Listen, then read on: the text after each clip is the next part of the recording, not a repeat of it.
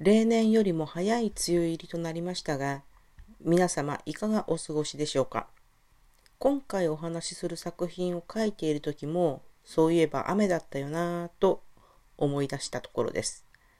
おはようございます。こんにちは。こんばんは。創作ゆり小説をぼちぼちと書いているゆうです。200回喋れるかチャレンジ22回目となりました。今回お話しするのは、先生と七夕という作品についてです。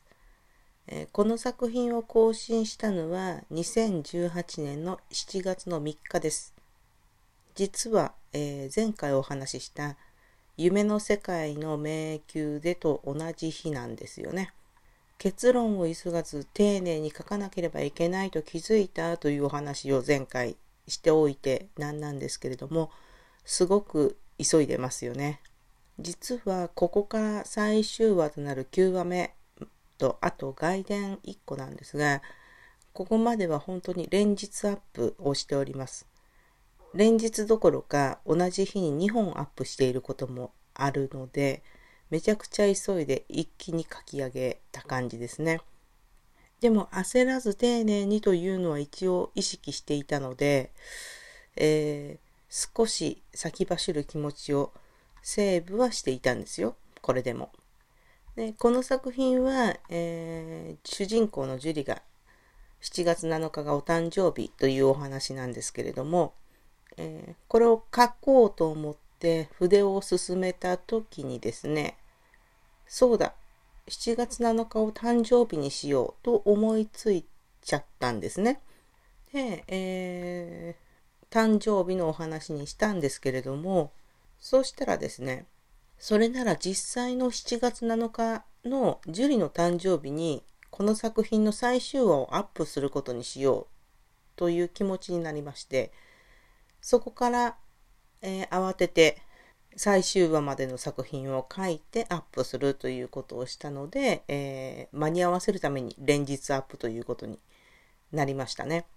確かある程度は、えー、構成ができていて、7月7日にちょうど毎日アップすれば間に合うかなみたいな、そんな感じだったと思います。えー、ところがやっぱりちょっと丁寧に書き始めたので、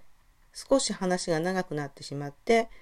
えー、1日に2話更新という日ができちゃったんですよね。あと、急遽七夕を誕生日にしたので、もともと誕生日の設定ちゃんと考えてなかったんですよ。なので、えー、スタート時の設定とちょっと若干ズレが生じまして、えー、少しおかしくなったところがあるんですけれども、そのあたりはご勘弁いただきたいなというところですね。えー、ちなみに格読むなどにも先生とおばさんシリーズアップしてるんですけれども、こちらの方は、えー、ちゃんと後からこの設定をきちんと調整してありますので、そちらも